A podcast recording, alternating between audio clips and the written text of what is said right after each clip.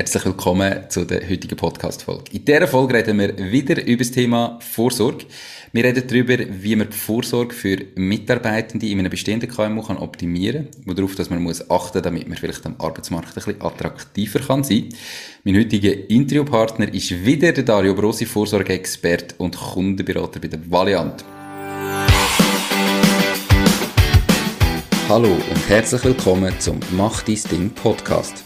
Erfahre von anderen Menschen, die bereits ihr eigenes Ding gestartet haben, welche Erfahrungen sie auf ihrem Weg gemacht haben und lade dich von ihren Geschichten inspirieren und motivieren, um dein eigenes Ding zu machen. Mein Name ist Nico Vogt und ich wünsche dir viel Spaß bei dieser Folge vom Mach dein Ding Podcast.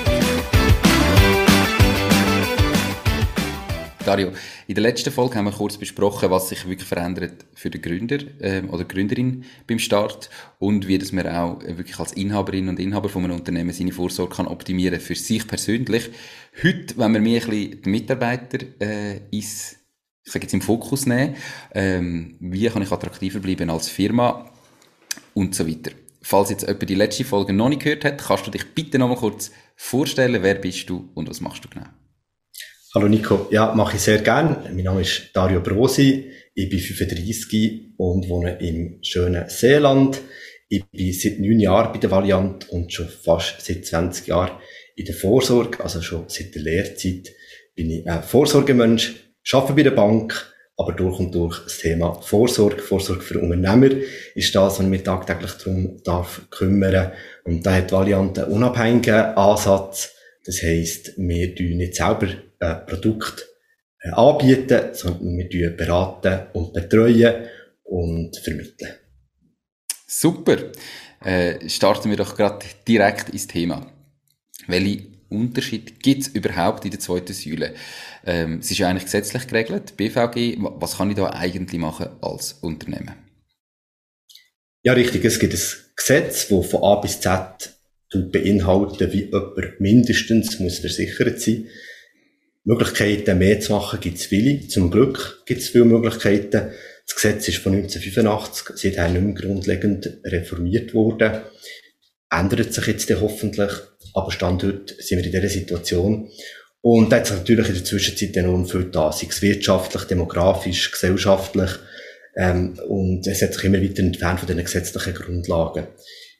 Dementsprechend gibt es aber eben auch viele Möglichkeiten. Zum Glück sind Pensionskassen nicht bleiben stehen. Sie bieten viele Möglichkeiten an. Sie haben ihre Aufgaben gemacht. Sie kennen ihre Versicherten. Und, äh, ja, die dort, wie gesagt, viele Optionen anbieten, um sich besser versichern, als das Gesetz es vorsieht. Das heisst aber in dem Moment, eben das BVG, die, die Grundlage, die gesetzliche Grundlage ist eigentlich bei allen Pensionskassen nahezu identisch. Die muss gleich bleiben. Und die grossen Unterschiede sind nachher wirklich in den überobligatorischen Leistungen, wo Pensionskassen völlig individuell können, ähm, ja, Lösungen anbieten. Ja, richtig. Ähm, grundsätzlich hat man bei allen Pensionskassen aber die Möglichkeit, einen eigenen Vorsorgeplan auszugestalten, wo man eben dann nachher die berufliche Vorsorge, die gesetzlichen Mindestleistungen oder den gesetzlichen Umfang tut, äh, modifizieren auf die effektiven Bedürfnisse vom Unternehmen beziehungsweise den versicherten Personen tut zuschneiden. Und da gibt es ganz viele Möglichkeiten, auch bei so einem Vorsorgeplan innen, ähm, das dort anzusetzen und zu schauen, hey, was suchen wir als Unternehmen, was sind die Leistungen, die zu uns passen. Aber es fährt schon viel früher an. Es fährt natürlich auch schon bei der Wahl von der Pensionskasse an, welche Pensionskasse äh, passt uns. Also man sucht auch zuerst das Restaurant aus und schaut dann das Menü an und nicht umgekehrt. Das könnte man hier so ein bisschen als Vergleich beiziehen. Okay. Wie finde ich denn überhaupt heraus, welches das richtige BVG-Modell ist oder der richtige Vorsorgeplan für mein, mich und meine Firma? Ja, das ist ein ganz äh, wichtiger Punkt, dass man sich dieser Modelldiskussion annimmt. Da ist eben der unabhängige Ansatz von der Variante ähm, sehr, sehr gut, weil man wirklich früh in diesem Prozess, in diesem, in diesem Beratungsprozess, in die Modelldiskussion starten, mit dem Kunden zusammen schauen, hey, was bist du für ein Typ, was ist dir wichtig, was ist deinen Mitarbeitenden äh, wichtig, mit den Mitarbeitenden auch schon früh einbeziehen in den ganzen Prozess und dann schauen, hey, welche Aspekte müssen besonders gut erfüllt sein. Bei der Pensionskasse geht es vor allem um Sicherheit, äh, geht es vielleicht darum, zu sagen, äh, hey, wir wollen gute Performance und entsprechend hohe Verzinsung? Oder ist jemand kostenaffin und sagt, ich will eine möglichst äh, kosteneffiziente, günstige Pensionskasse? Äh, oder ist es der Mix? Äh, wie tun wir das, wie tun wir das gewichten? Äh, und das gibt dann schon vor, ja, in welchem Modell die wir uns äh, bewegen, was die wir näher anschauen. Und Modell gibt es viele in, in, in, der beruflichen Vorsorge. Und da lohnt sich wirklich, das ganz früh ähm, schon anzuschauen sich mit dem auseinanderzusetzen. Du hast jetzt gerade gesagt, eben, äh, wollte ich eine größere Verzinsung oder eher Kosten sparen. Der, der Zins ist ja etwas ähm, Wichtiges bei einer Pensionskasse. Wie finde ich heraus, ob meine Pensionskasse einen guten Zins zahlt und was kann ich überhaupt machen, wenn der nicht so ist? Ja, die Verzinsung ist enorm wichtig in der beruflichen Vorsorge. Also wir reden auch vom dritten Beitragszahler. Nebst dem Arbeitgeber und dem Arbeitnehmer ist eben dann die Verzinsung ganz maßgebend, um das Leistungsziel im Alter zu erreichen und dann auch mit dieser Altersleistung in Pension zu gehen, wo man sich eben vorgestellt hat oder auch immer möglich der Lebensstandard beizubehalten. Also darum äh, eine angemessene Verzinsung, da, das, äh, da Wert drauf zu legen und auch ähm, äh, zu kontrollieren, bietet mir das Pensionskasse. Das ist äh, ein sehr wichtiger Punkt. Wir tun bei unserem BVG-Vergleich wir das äh, auswerten. Das wird jährlich angepasst. Da schauen wir in die Vergangenheit, was ist äh, drinnen gelegen. Äh, und so gibt es eine Möglichkeit, dann einzuschätzen, äh, ist jetzt die aktuelle Lösung dort äh, eher äh, attraktiv oder weniger? Gibt es Alternativen, die vielleicht besser würden passen oder mehr können bieten wie groß ist da der Range aktuell in den letzten Jahren Niedrigzinsphase? Also, ist da wirklich ein großer Unterschied vorhanden?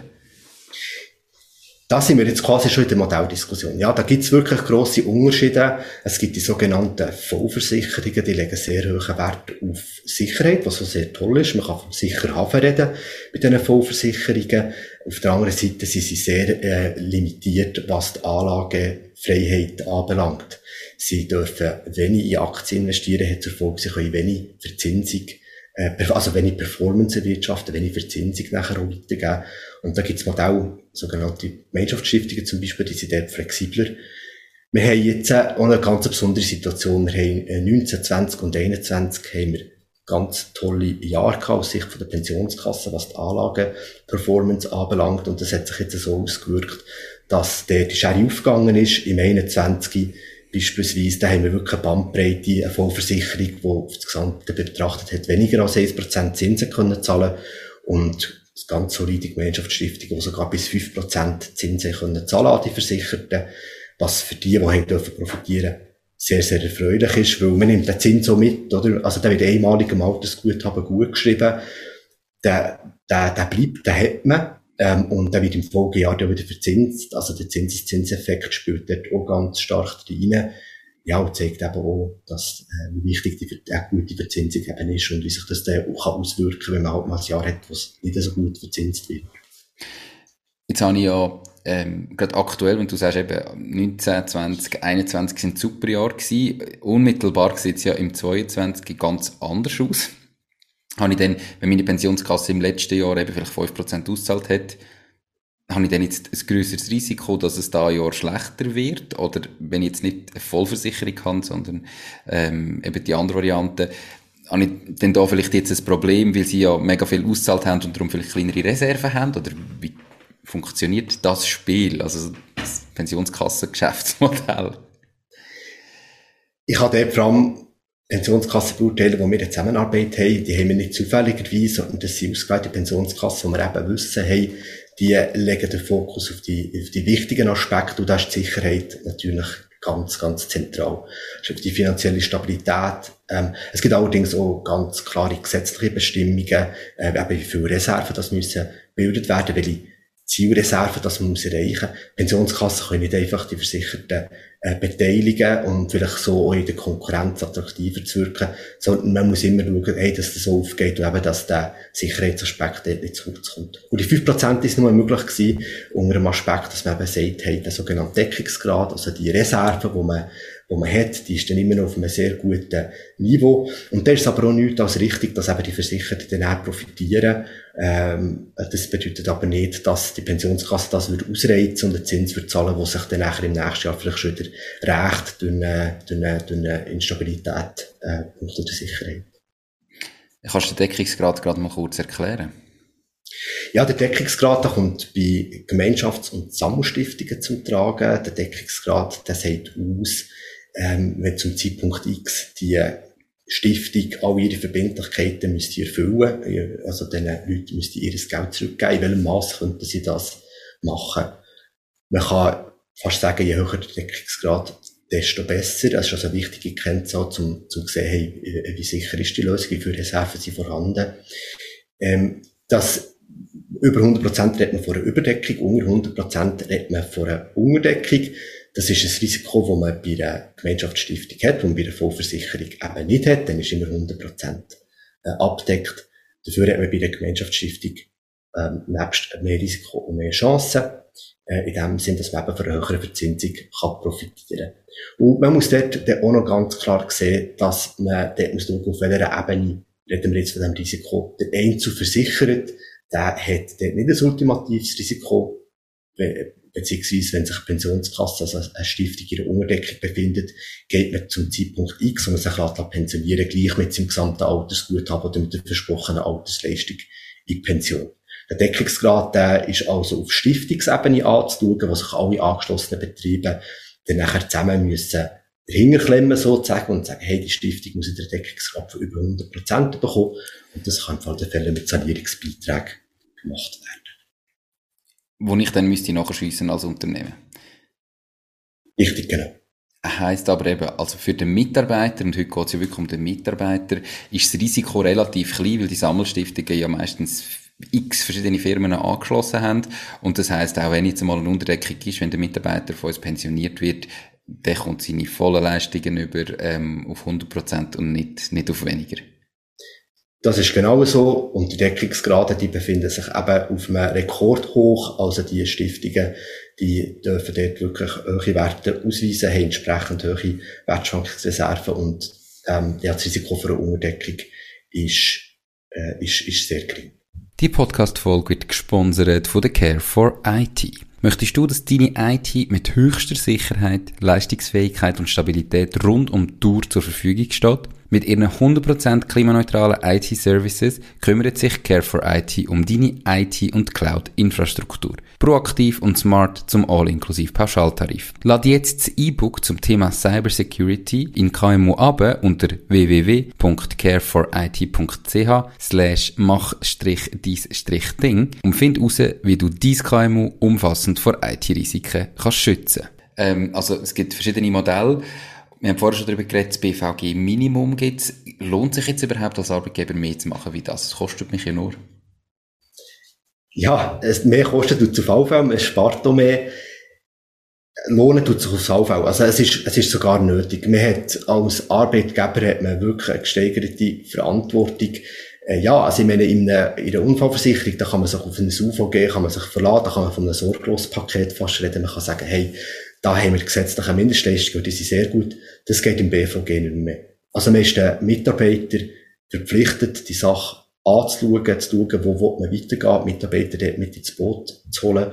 Und da denke ich, macht man eine sehr gute Sache, wenn man den Mitarbeiter das aufzeigen kann, warum dass man eben weitergehende Lösung hat, dann tut das Vertrauen schaffen. Äh, ich denke, das ähm, stärkt Arbeitgeberattraktivität auch vor allem, wenn man vielleicht als Unternehmen sogar bereit ist, einen größeren Teil dann zu finanzieren als der Arbeitnehmer, äh, glaube ich, dass man da sehr eine gute Geschichte machen kann.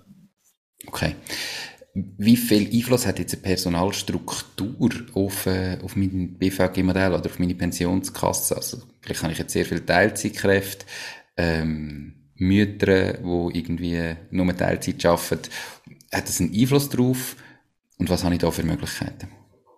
Ja, das hat einen grossen Einfluss. Ähm, wir haben grundsätzlich einen Kollektivvertrag, also wir ist ein Kollektiv als Firma, hat dann aber die Möglichkeit, weitere Kollektive innerhalb von der Firma zu bilden und zu schauen, hey, wo will man die, die ansetzen, also das Gesetz sieht dort Möglichkeiten vor. Das gängigste ist Funktion, also dass man Personal und Kader hat beispielsweise, es gibt aber noch andere äh, Möglichkeiten, hierarchische äh, Stellung äh, im Betrieb, äh, geht so ein bisschen das Gleiche rein, wie das, was ich vorhin gesagt habe. Beispielsweise kann man noch ähm, Dienstalter nehmen und sagen, dass man sehr treue Mitarbeitende anders versichern Ähm, und das ist auch sehr sinnvoll, dort anzusetzen, um eben dann vielleicht auch den unterschiedlichen Bedürfnissen von diesen, von diesen Gruppierungen, wie wir dann schaffen, ähm, besser können, können gerecht werden oder ganz bewusst bessere Sozialversicherungsleistungen anzubieten für die eine Gruppe.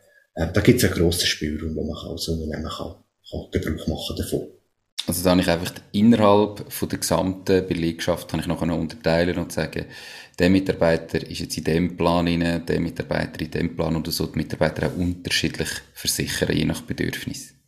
Ja, wichtig ist dort dabei, dass die Kollektive eben nach objektiven Kriterien gehen. Also das heisst, es muss ganz klar äh, erkennbar sein, warum ist jemand in diesem Plan inne.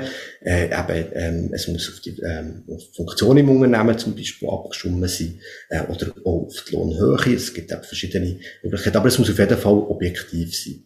Und innerhalb von diesen Kollektiv gibt es natürlich nachher ganz viele Sachen, die man auch muss beachten. Du hast die Teilzeitbeschäftigten angesprochen. Äh, in der ersten Folge haben wir über einen Koordinationsabzug geredet. Ja, wenn man Teilzeit arbeitet, dann reduziert sich das natürlich schon der Lohn. Und wenn dann noch der Koordinationsabzug wegkommt, davon 25.000 Franken, dann hat man unter Umständen einen sehr tiefen versicherten Lohn. Und bei so einer Gruppe, wo man eben beispielsweise Teilzeitbeschäftigte drin hat, dann lohnt sich den Koordinationsabzug wegzulassen oder einen Beschäftigungsgrad anzupassen. Also es gibt dann innerhalb der, von diesen Kollektiv äh, noch viele Möglichkeiten, genauer herzuschauen und dann äh, wirklich noch äh, auf die Struktur, eben, wie man sie hat, anzupassen. Gibt es auch Möglichkeiten, Mitarbeiter an so einer Entscheidung teilnehmen zu lassen? Ich habe auch schon gehört von Leuten, die zum Beispiel in ihrem Geschäft können wählen zwischen drei verschiedenen Stufen von der Vorsorge, wo sie können sagen, ich will jetzt schlechter versichert sein, normal oder noch ein bisschen besser. Was habe ich da für Möglichkeiten? Ja, die gibt's und die freut sich immer größerer Beliebtheit, ähm, haben wir das Gefühl. Und das ist schon sehr schön. Also das hängt alles so ein bisschen zusammen. Die, Mitarbeitenden werden immer stärker einbezogen und dann tun wir ihnen zusammen eben schauen, hey, das BVG-Minimum, das längt nicht, wir wollen mehr machen ähm, und die können auch noch zusätzlich mehr machen. Das sind sogenannte Wahlsparpläne, die man dort den Mitarbeitenden kann äh, anbieten kann bedingt, dass der Arbeitgeber heute schon mehr zahlt als 50 Prozent der Beiträge. Und dann kann man jedem Mitarbeiter individuell noch die Wahlmöglichkeit überlassen, ob er mit dem Sparprozent bis zu dem Beitrag von der Arbeitgeber schon zahlt, aufschließen, also freiwillig mehr äh, einzahlen.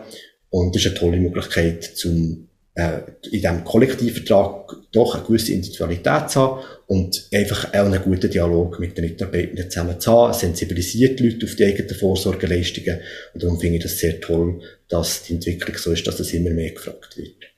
Also das heißt, in dem Fall kann ich wie Mitarbeiter die Möglichkeit geben, dass er selber auch noch einen größeren Anteil bereits heute in seine Vorsorge einzahlt, oder dass er einen tieferen Nettolohn, ähm, aber dafür bessere Vorsorgeleistungen. Ja, genau, die Möglichkeit, die gibt's. Okay. Also ich habe gesehen, es ist auch hier ein relativ wichtiges Thema und sehr viele Entscheidungen zu treffen. Zuerst einmal, welche Pensionskasse passt überhaupt, welches Modell passt, wie ist Personalstruktur und so weiter. Wenn ich mir jetzt als Unternehmer überlege, hey, ich könnte das eigentlich mal anschauen und vielleicht meine Mitarbeiter ein bisschen besser versichern, schauen, dass die Vorsorge ein bisschen besser funktioniert. Wie gehe ich da am besten vor und wie unterstützt mich Valiant zum Beispiel als Partner dabei? Wir schauen zuerst mal, dass die berufliche Vorsorge, dass das verständlich wird. Es sind oftmals sehr viele Fragezeichen um. Äh, vielfach hat man sich damit nicht auseinandergesetzt, weil es eben irgendwo ein rotes Tuch ist, ein Dschungel, es braucht man sieben Segel, wie man immer sagen Und es geht darum, dass man die berufliche Vorsorge so erklären kann, dass man es greifbarer macht, einfach verständlicher macht und kann aufzeigen, welche wichtigen Funktionen die Pensionskassen eben erfüllen, äh, dass man nachher schaut, welche Möglichkeiten ähm, gibt. Für das haben wir das KMU Vorsorgeset, das wir für unsere Kunden anbieten. Wie ich am Anfang gesagt habe, ist eben ein unabhängiger Ansatz. Wir können dort wirklich Bedürfnisse der Kunden stark in den Vordergrund stellen und beraten und betreuen. Und das fängt natürlich eben an, wie wir gesagt haben, mit der Modelldiskussion, mit der Bedarfsanalyse. Und damit können wir dann immer weiter abhelfen. Das heisst, ähm, unbedingt einmal in den Show Notes schauen für den Link zum Vorsorgeset, wo man also mal kann buchen, um zu schauen, wo stehe ich überhaupt, was kann ich optimieren und in welche Richtung soll es gehen. Ich hoffe, wir haben mit der und auch der letzten Folge, die wir zusammen gemacht haben, schon ein bisschen Licht in das Dunkel von dem Buch mit sieben Siegeln können bringen. Es ist ein sehr komplexes Thema. Dario, merci viel, viel mal für deine Zeit und fürs Erklären. Und in dem Fall wünsche ich dir noch ganz einen schönen Tag und bis gleich. Merci vielmals, Nico. Sehr geschätzt und das wünsche ich dir auch. Danke. Mach's gut, ciao, ciao. Tschüss. Das war es auch schon mit dieser Podcast-Folge. Ich bedanke mich ganz herzlich fürs Zuhören. Ich würde mich außerdem extrem freuen, wenn du auf meine Webseite www.mach-deis-ding.ch wirst gehen und dich dort in mein Newsletter einträgst. Damit kann ich dich über neue Folgen und Themen, die dir helfen, dein eigenes Ding zu starten, informieren. Nochmal danke vielmals fürs Zuhören und bis zur nächsten Folge vom Mach dein Ding Podcast. In dem Sinn, alles Gute und bis dann, dein Nico.